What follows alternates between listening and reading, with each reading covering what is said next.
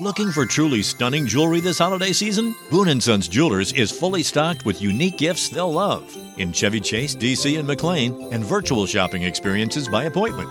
Trusted by Washingtonians for over 70 years. BooneAndSons.com. Este episodio llega a ustedes gracias a Huggies, Bio Oil y CeraVe Baby. Bienvenidos a Baby Time Podcast para nuevos padres y padres de nuevo. Hola, soy Micaela Riaza, madre de dos hijas, dula posparto, educadora de lactancia, educadora de preparación al parto y creadora de Baby Time. Mi compromiso con ustedes es proveer información de manera llana, fácil de entender. Antes era la falta de información, ahora es el bombardeo de información. Los voy a ayudar a entender qué necesitas y qué está de más. Bienvenidos. Y regresamos. Ay, tan buena gente que ya suena. Ay, sí, que me conoce, ¿verdad? No, Mira. no, no, no, no, lo eres, lo eres, lo eres un bálsamo para una recién parida, hay que decirlo. Ay, gracias. Wow. Un coágulo así como. Inside joke. Eh, chiste interno. Mira, estoy con Silvia, con mi amiga, con mi vecina, con mi hermana Silvia Callado. Gracias por acompañarme hoy. y de que nuevo, sí, encantadísima. bienvenida de regreso. Y hoy yo quiero hablar contigo sobre algo muy importante. Mica para- trae uno de sorpresa, eso es bueno decirlo, porque ella trae uno de sorpresa, como más o menos de qué va la cosa. Mira, pobre Luke, ¿de qué vamos a hablar hoy yo? No, No no, te te voy a decir.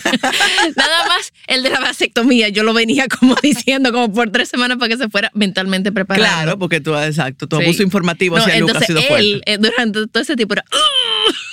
yo veía a Luke ahí muriéndose. Eso es un término, abuso informativo, porque yo creo que ella lo ha cometido contigo. Pero yo creo que el tema de hoy, y no puedo imaginarme una mejor persona para hablar de esto que tú, Ok. eh, de cómo las madres cuando tenemos un bebé o recibimos una, una información sobre nuestros hijos que vienen con un tema ya físico, mental, X, lo que sea, cómo nosotras, yo creo que entramos en modo de emergencia, entramos en modo Ujú. sobrevivir. Cu- Bueno, cada madre nueva entra- está en modo sobrevivir Sí. los primeros meses, años. Hasta la- yo, yo sigo en modo sobrevivir. No, no, no, no, no. tú- lo tuyo fue al revés. Tú arrancaste suave y después intensificó. Pero cuando una madre recibe esta noticia o este diagnóstico, que nosotros ponemos toda nuestra vida en pausa y nos ¿Una madre enfocamos. expectante o una madre, o sea, ya con el niño afuera? Bueno, entonces vamos a hablar de, de- de cómo fue para ti. O sea, yo recibí una información después, eh, muchos años después, pero tú que recibiste esa información durante tu embarazo. Entonces, creo que muchas madres nos ponemos en modo sobrevivir y modo resolver, qué es lo que hay que resolver para el tema del niño. O todo lo contrario, caerse, desplomarse. o desplomarse. y nosotras, ambas, eh, hicimos todo esto sin apoyo terapéutico. Nosotros no sabíamos, yo ni siquiera sabía que yo necesitaba apoyo terapéutico. pero ya lo tienes, gracias a Dios. Sí, pero quiero ahorrarle ese tiempo a esas madres para que aprendan, para que primero sepan que no es una señal de debilidad, debilidad, eh, buscar ayuda. Como dijo Bianca Melo en, un podcast, eh, en un episodio, me dijo, si tú te rompes la clavícula, tú tienes un dolor de barriga, tu hijo tiene una fiebre, tú no vas a esperar que se cure solo, o sea, tú vas a ir al médico. Entonces, si estamos pasando un tema emocional, ¿por qué el tabú? ¿Por qué la espera? ¿Por qué decimos, no, nosotros estamos bien, hay que seguir, hay que seguir? Sin embargo, nosotros necesitamos ese acompañamiento. Ok. Entonces, ¿cómo tú, si tú pudieras con la información que tú tienes ahora, regresar y hablar con Silvia de hace 10 años. Cuando nació mi hijo. ¿qué tú le dirías Silvia? Mira, yo me puse a analizar algunas cosas y ciertamente hay cosas que cuando miro hacia atrás las hice muy bien. O sea, al punto que yo digo, wow, ni yo me creo que yo tuve esa valentía. O sea, ni yo me puedo creer que pude reaccionar esta, de- con tanta fortaleza. Pero hay otras que sí pienso que pude haber hecho mejor y definitivamente es el tema de la terapia, de haberme dejado acompañar. En mi caso, eh, yo tuve un embarazo muy esperado, muy deseado. Yo no quedé embarazada al instante, yo pasé por un proceso eh, y luego de tres años de larga espera, finalmente concebimos a nuestro hijo. Obviamente, hago este preámbulo porque no es que valga menos o valga más, Pero creo que no es lo mismo una barriga sorpresa que una barriga esperada, que uno ha pasado por tratar que Claro, por una el- barriga anhelada. anhelada, que uno ha pasado por el dolor de, de, de, de pruebas Esas negativas, pruebas. alguna gente incluso por pérdidas. O sea, son embarazos que, que uno protege mucho, que incluso eh, yo recuerdo que yo tuve un pequeño sangrado al principio y el doctor me dijo, yo te voy a dar eh, tres semanas de reposo. Cualquier otra paciente yo no se lo diera, pero este producto, porque los ginecólogos así que le dicen, Le fue dicen tan de- producto, sí, no bebé, sino el fue producto. tan deseado. es un producto de alto valor. O sea, que me dijo, yo, obstétrico. exacto. Le dicen un- pavos. Exacto, un producto de alto valor obstétrico. Me decía, como esto fue tan buscado, yo, yo quiero exagerar en las medidas de, cuidado contigo. Porque, o sea, si fuera otra, no, vete a trabajar a tu vida normal. Pero Que eso es normal, eso, eso puede pasar. eso puede pasar, o sea, a veces le llaman sangrado de implantación o no sé qué. Yo tuve un sangrado y me acotaron tres semanas como si yo tuviera una, una amenaza de aborto. Pero él me lo dijo, no es que tú tengas una amenaza, es que yo no me voy a tomar ningún chance contigo luego de todo lo que se ha pasado para que tú quedes embarazada. Entonces, eh, yo me, me- me capacité todo lo que podía con los cursos que habían, con cosas tuyas, lo que tú ofrecías hasta ese momento. Eh, Yo, yo by me- the way, ahora todo está virtual. Sí, todo está Gracias. virtual. Yo tenía un app, era una- que eso era una obsesión, el de, el de el que te dice cómo va el bebé. Baby Center, que Ay, ay, como ay, ay, ay, ay, semana por semana. Señores, el punto mío era, era una cosa que yo leía que esa semana se estaban desarrollando los ojos Ajá. y yo me alimentaba de acuerdo a lo que se estaba desarrollando. Qué bueno para esto, zanahoria. Que qué sé yo, que me gustara o no me gustara. Lo que yo tuviera, una, una gente que no come fruta, yo sé. No, ninguna fruta de ese color. Y yo, eh, por el niño, lo que venga. Entonces, imagínate la sorpresa cuando en una sonografía, ya a los cinco meses, me dicen que el niño viene no con uno, sino con varios defectos genéticos. Porque tú te quedas, guau, pero yo me cuidé, pero yo hice todo bien, pero ¿cómo es posible? Entonces, eh, en ese momento nos dieron que el niño venía con un pie equinovaro, pero también que venía con un tema en el riñón y que también venía con un tema en el cerebro. Y bueno, nos fuimos a Estados Unidos a buscar una segunda opinión estoy tratando de clasificar algunas de las cosas. Que yo hice, que, que sí creo que hice bastante bien, fue que yo siempre tuve fe. Yo no acepté diagnósticos negativos. O sea, aún la ciencia mostrándome algo, yo le decía, pero es posible que solamente pase lo de los pies y él tenga una vida normal. Y me, y me dijeron, me dijo el doctor de, de Miami Children's, es una posibilidad, pero no es lo que yo pienso que va a pasar. Pero bueno. era una posibilidad. Es bueno hacer una pequeña pausa porque muchas madres reciben información durante el embarazo Sí. que al final no, no es No cierta. es. Entonces, como que yo decía, hasta que yo no lo. Entonces, esa parte, por ejemplo, yo sí creo que la hice bastante bien porque yo no, yo no permití que, o sea, yo me metí en la, en la cuando nos aseguraron que el diagnóstico era de tal manera y que lo pieto y que tal cosa. Yo fue como que yo hice una cápsula de felicidad. Yo, yo soy muy creyente de que, de que como tú, que tus emociones pueden afectar al bebé. totalmente. Entonces, como yo de verdad creo eso, hay gente que dice que eso es hocus pocus, No, pero no, no. yo de verdad Eso lo creo. está comprobado. Bueno, mira, mi hijo, lo optimista que es. Eso es comprobado. Yo no me permití sentir nada negativo. O sea, yo recuerdo que estábamos en, el- en la oficina y el que se puso a llorar fue mi esposo. Un tigre de 6'1", grande, rútico. Y el que se puso a llorar fue él. Y yo lo vi y yo dije, wow, yo soy la que va a tener que ser fuerte. Y le volví y le pregunté, ¿se puede hacer algo ahora? Y porque uno ve mucho Nat Geo, mucho... No, cuando nazca es que vamos a saber. Y se lo dije y te lo juro por mi vida. dije, no vuelvo a pensar en eso hasta el día que nazca. Suena muy fácil que te digan todo eso y, después, y, y literalmente yo me metí en la cabeza, mi hijo es una buena noticia y no me salgo de ahí. Y si me venía cualquier sentimiento, cualquier pensamiento, mi hijo, no, yo ni siquiera googleé Piecky Novaro, yo no busqué nada y dije, yo no quiero ver nada. Cuando él salga de mí, porque yo sentía que yo era responsable por todas sus emociones. Y bueno, él mismo demostró que funcionó porque mi hijo el día que nació sonrió. O sea, él saliendo de la... Gracias a que lo tenemos en video, porque yo creo que Ujú. nadie no lo creería que un bebé tan chiquito pudo... a- o sea, todo encebado y él estaba sonreído. Entonces, eh, así, mismo, así mismo lo hizo. O sea, yo salí de ahí y le dije a, y le dije a mi esposo, mira, vamos a ir a, a, a, a OK Baby a comprar todas las cosas del bebé. Y él estaba como que devastado, teniendo sus sentimientos, teniendo su momento. Y me decía, pero tú no escuchaste lo que nos acaban de decir. Y yo, sí, yo lo escuché. ¿Y cómo tú te quieres ir de shopping? Y yo, yo lo escuché, pero él como quiera. Primero, nada es seguro. Oye, a mí, primero, eso no es seguro. Y segundo, aunque fuera seguro, él igual necesita ropa, cuna, coche, más fría, o sea, enfocada en lo que yo tenía que estar enfocada. O sea, no me... no, no me permití. O sea, tal vez ahora pensando, tal vez esa fue la práctica de no permitirme sentir, pero en ese momento eso era lo que hacía falta. No hacía falta una gente que estuviera de- eh, con una depresión o que estuviera cayéndose, que no iba a moverse. Lo que hacía, lo que mi hijo necesitaba era eso en ese momento.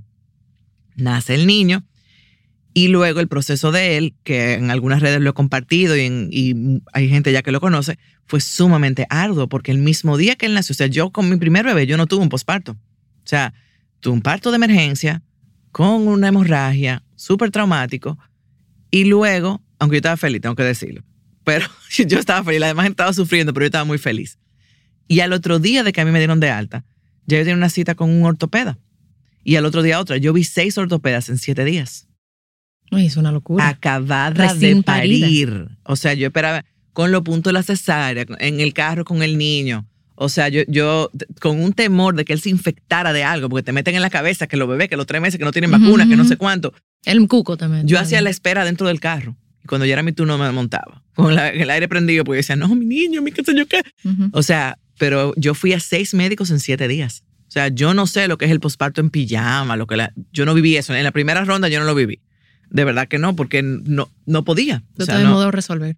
había que buscar, un- había que porque lo, porque tan pronto él nació, me puse a buscar sobre el pie equinovaro y vi que decía que era muy importante atenderlo rápido, pero yo no había ni elegido doctor. Así llego a donde la doctora Elisa Vidal, que casualmente fue la última de los doctores que vi. O sea, de todos los doctores que vi, ella era la última en la lista. Y con esa fue que nos quedamos. Ella la conocimos un viernes y el, y el lunes ya le pusieron sus primeros yesos al, al niño. Pero te estoy hablando de un niño, se lo pusieron el lunes, tenía 11 días de nacido. O sea, yo no sabía ni cambiar un pamper y ya yo tenía que aprender a cambiar un pamper que los yesos no se ensuciaran. Y pon- o sea, no fue paje coco en, en buen entonces, dominicano. Volviendo al tema terapéutica, ¿tú crees Exactamente. que Todo en- eso que pasó, yo no lo viví con ayuda terapéutica. Que, que, que, que cuando miro hacia atrás, creo que eso lo hice mal. O sea, wow. Pero tampoco veo cómo yo lo hubiera podido hacer diferente. Tal vez hubiera tenido gente cerca de mí que fueran asiduos, que fueran a terapia, porque hay un tema con las madres. Las madres manejamos mucha culpa. Yo no veía en qué tiempo yo podía sacar ese tiempo para mí. Después pasaron unos años que fueron bueno, el niño a los cuatro años ya llevaba seis cirugías, ya tenía más cirugía que años de vida.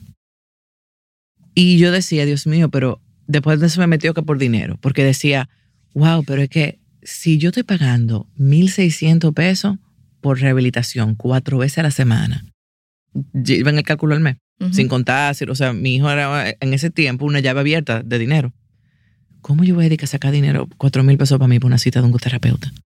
O sea, me metí en que lo único que importaba era él, que sí había que resolver, pero creo que pude haberlo hecho sin maltratarme a mí misma tanto en el proceso, porque ya el proceso era difícil.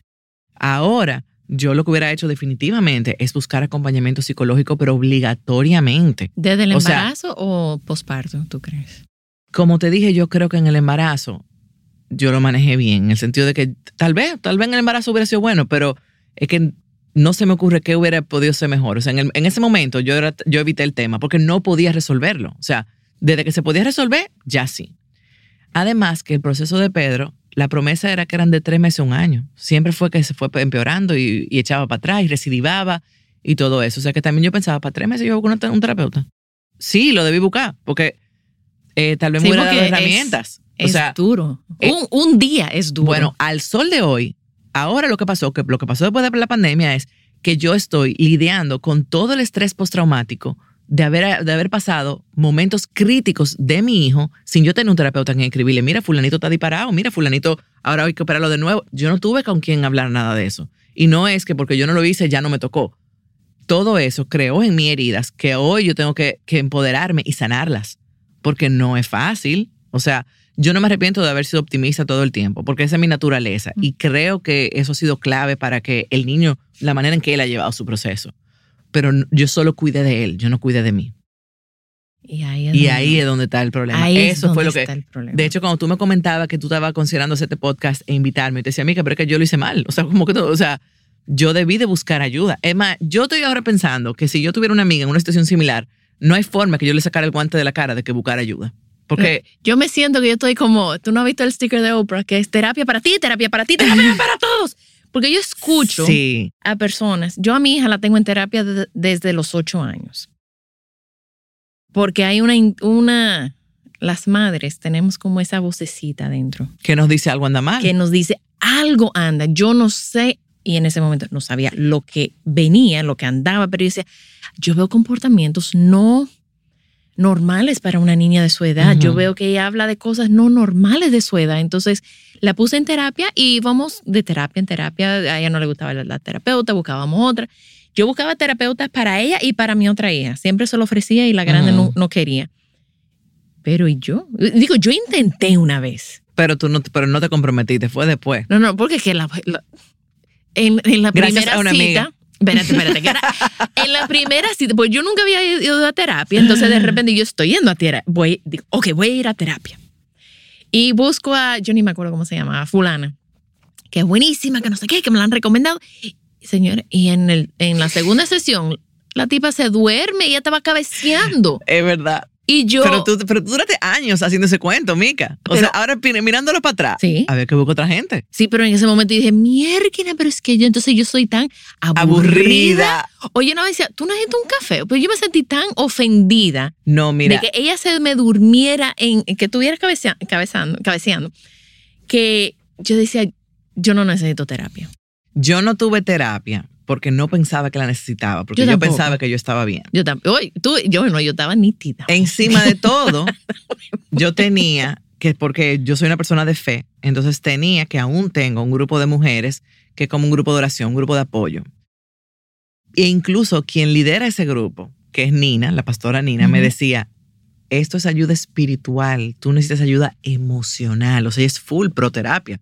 Ella tiene una cita fija de que, o sea, eso, y Ujú. ella lo promueve porque dice, tus emociones están dañadas, están heridas. tú necesitas heridas. un doctor de las emociones. Y ahí, Entonces ahí es que tú te quedas ya como cuando que- tú lo pones así, yo creo que hace sentido, porque es como muy tabú. Y aún así no fui, no, pero no era por tabú, era porque yo entendía que no necesitaba. Después entendía que no lo merecía, como que no, pero que el que está pasando es él. O entendía el tema de que, pero ¿cómo yo voy a ponerme a gastar este dinero ahora si estamos gastando tanto dinero en esto? Señores, el consejo más grande que yo le puedo dar es busquen ayuda. Y hay lugares que dan terapia gratis y hay gente que hace, que hay seguro que cubren. O sea, haga la diligencia como si a usted le importara. Y porque cuando uno le importa algo, uno encuentra cómo hacerlo. Incluso los terapeutas, si tú, por ejemplo, quieres ir a donde uno específico, hay veces que ellos hacen unas Pro bono. concesiones o te dan mitad de precio, te hacen algo porque ellos entienden que Es uno que- diligenciarlo como si fuera urgente. Y eso es lo que pasa, la- que las madres no ponemos como urgente nuestra salud mental. O sea, yo me pongo a pensar, viendo gente que está pasando cosas con los hijos, pero que en el medio de pasarlas tiene un apoyo, porque yo las pasé y muy fuerte sin ese apoyo terapéutico. Cosas que eran vida o muerte, Ujú. cosas que eran que tú te quedaba, que había que tomar una decisión que afectaba el resto de la vida y, y yo me pongo a pensar, conchale, ¿qué habría sido si yo cuando estaba pasando por ese meollo hubiera tenido a quien mandarle un WhatsApp una- o, o a quien hacer, necesito una cita mañana? Que no lo hice. Y de hecho, estoy en un trabajo fuerte ahora de, de autoperdón, porque yo me he negado mucha sanación. O sea, dando, viéndolo para atrás, me quedé, guau, pero yo no me encargué de la familia. Y yo, que soy el eje de la familia, uno de los ejes. O sea, yo tenía que cuidarme yo. Y me, me molesta muchísimo cada vez que pienso en que yo no me cuidé. Mira, yo creo que las madres, y no sé pues, si es algo genético, yo no sé si es algo cultural, es algo Yo como creo que cultural. es, pero cultural occidental quizás. Es que, es que no, no entiendo, no veo una... que tú piensas que, Una- que en una Oriente en lo- cultura. en los chinos no lo hacen.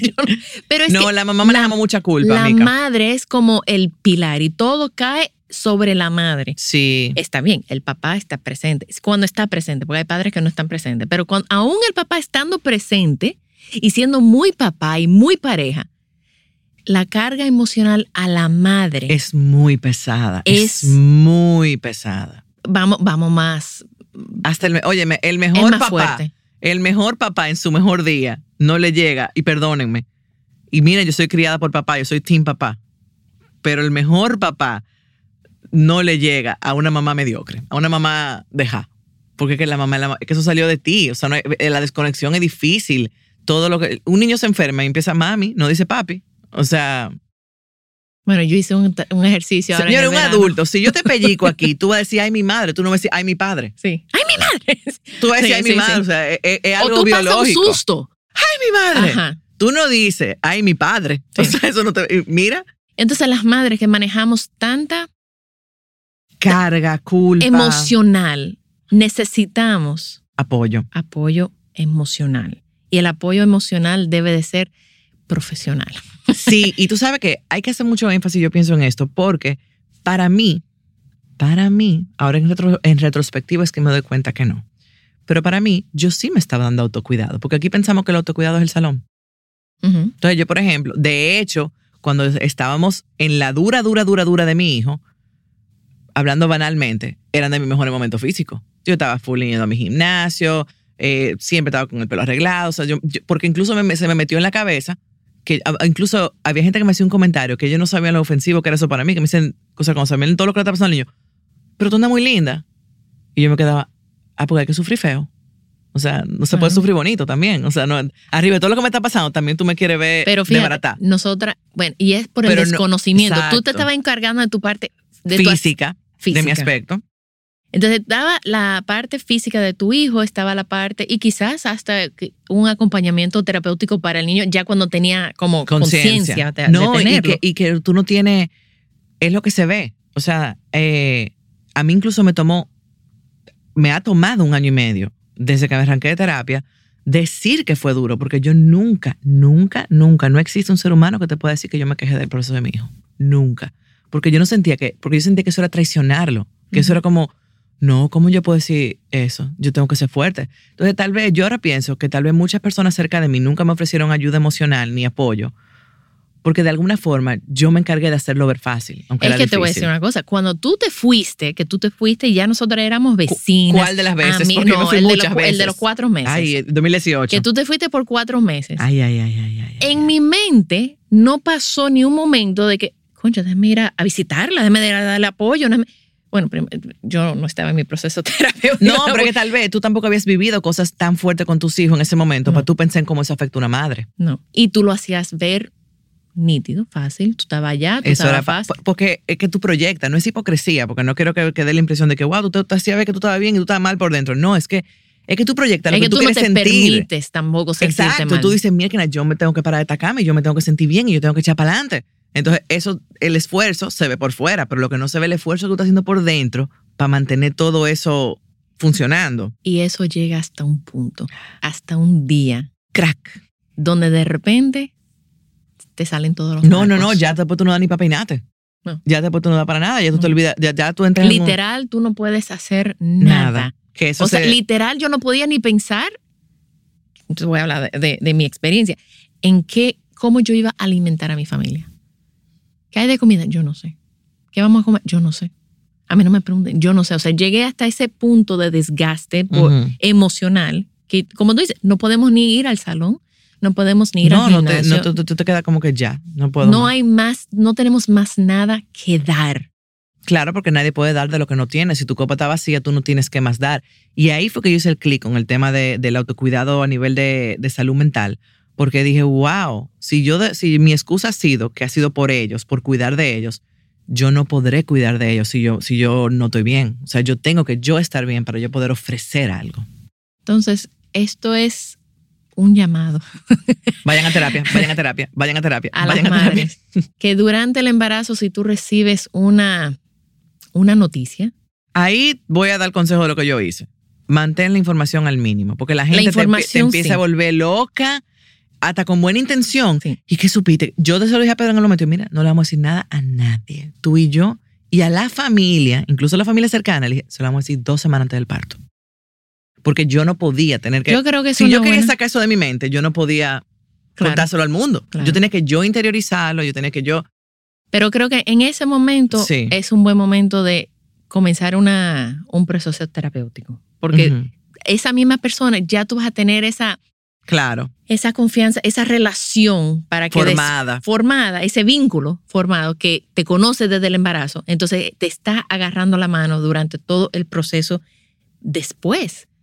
Todas las, eh, bueno, en tu caso, todas las cirugías, todas las, todos los problemas, o sea, los yesos los diarios. yesos diarios, los yesos que se quitaba el yeso, las, los sobresaltos, todo lo que tú Sí, pasabas. Todos fueron muchos sobresaltos. Entonces, tú llegas a un punto que tú estás, sin darte cuenta, estás adicto a esa adrenalina. Que cuando tú no la tienes, tú estás esperando que algo pase. Ujú. Entonces, Todo tú, eso, tú estás señores. en modo... Denle de comer a los psicólogos, denle de comer a los psiquiatras, que eso es necesario. es necesario y no es, no, no demuestra debilidad. Alguien me dijo Al una vez- contrario, yo le tengo miedo al que no vaya, porque Mira. ese, ese lo- eso andan con toda su cosa en la cabeza. Y no a mí se me sabe. dijeron una vez, eh, porque yo, ah, bueno, el- la vez que hablamos del desgaste, Ujú. que estábamos hablando de la que estábamos en terapia, y alguien me dijo, mira, sería bueno que tú no menciones eso por, por el podcast, porque después la gente no te va a contratar, porque está, y yo, pero yo creo al revés, que hay que hablarlo, que la gente sepa, sí, yo, yo estoy buscando ayuda para yo li- lidiar con No, situaciones. espérate, y lo que tú estás buscando ayuda tiene que ver con adolescencia, no con lo que tú te especializas, que es bebé. Para eso tú sigues siendo la misma. O sea, no podemos tener ese tabú a la gente. Exacto. Yo sigo siendo la misma con la misma información y dando el mismo apoyo, incluso porque estoy en terapia, yo puedo ahora seguir dándole apoyo a las madres. Claro que Porque sí. yo llegué a un punto que dije, yo no puedo.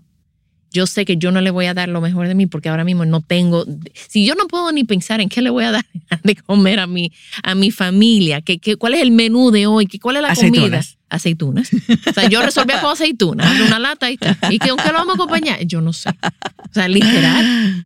Pero entonces yo creo que hay que hablar de, hay que romper los mitos y romper los tabús. Ujú. Y si te pasa, y no necesariamente el primer terapeuta, obviamente, eh, tú vas a hacer clic con esa persona. Porque a mí no me pasó. Y como no, no hice clic y la jeva se me durmió, yo Ay, no busqué ayuda, pero yo no busqué ayuda como por Muchísimos cinco años. años. Hasta que, hasta que una gente fue donde uno que sí le gustó y tú dijiste, ah, pero si eso, eso suena chulo, puede ser.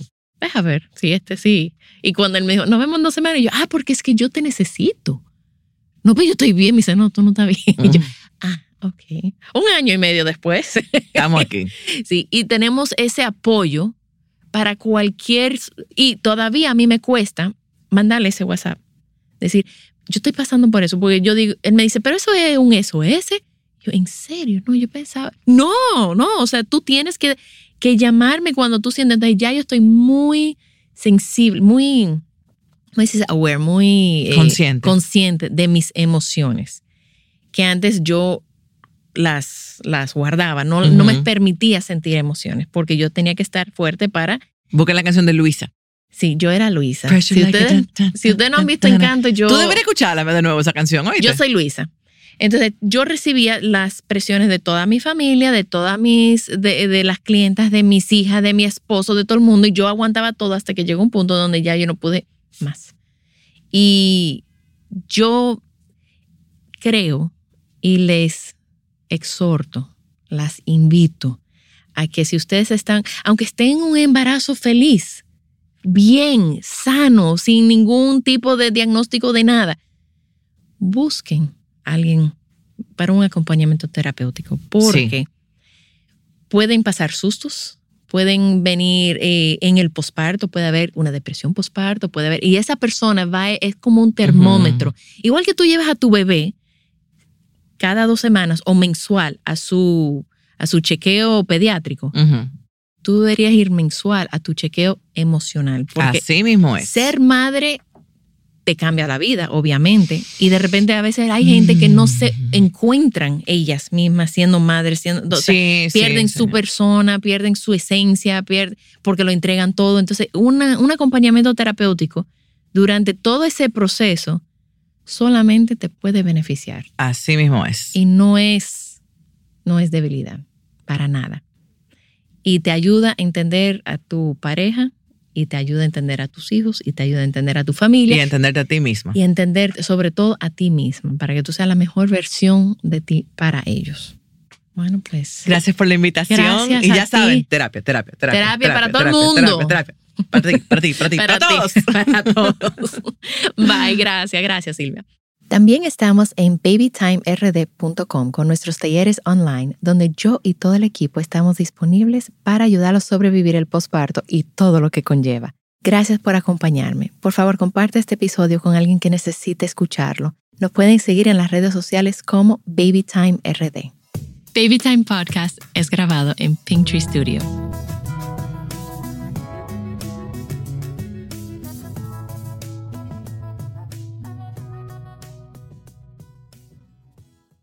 Looking for truly stunning jewelry this holiday season? Boone & Sons Jewelers is fully stocked with unique gifts they'll love in Chevy Chase, DC, and McLean, and virtual shopping experiences by appointment. Trusted by Washingtonians for over 70 years. BooneAndSons.com. Come celebrate the holidays at the National Army Museum in Alexandria, Virginia. Jump in the VR simulators to ride Santa's jet powered sleigh or fly over frozen landscape in the Great Glacier Race. Enjoy special deals and discounts at the museum store and cafe every Saturday in December from 3 to 5. And bring your out of town friends and family too, because admission and parking are free. Celebrate the holidays at the National Army Museum. A full list of holiday fun is at usarmymuseum.org. That's usarmymuseum.org.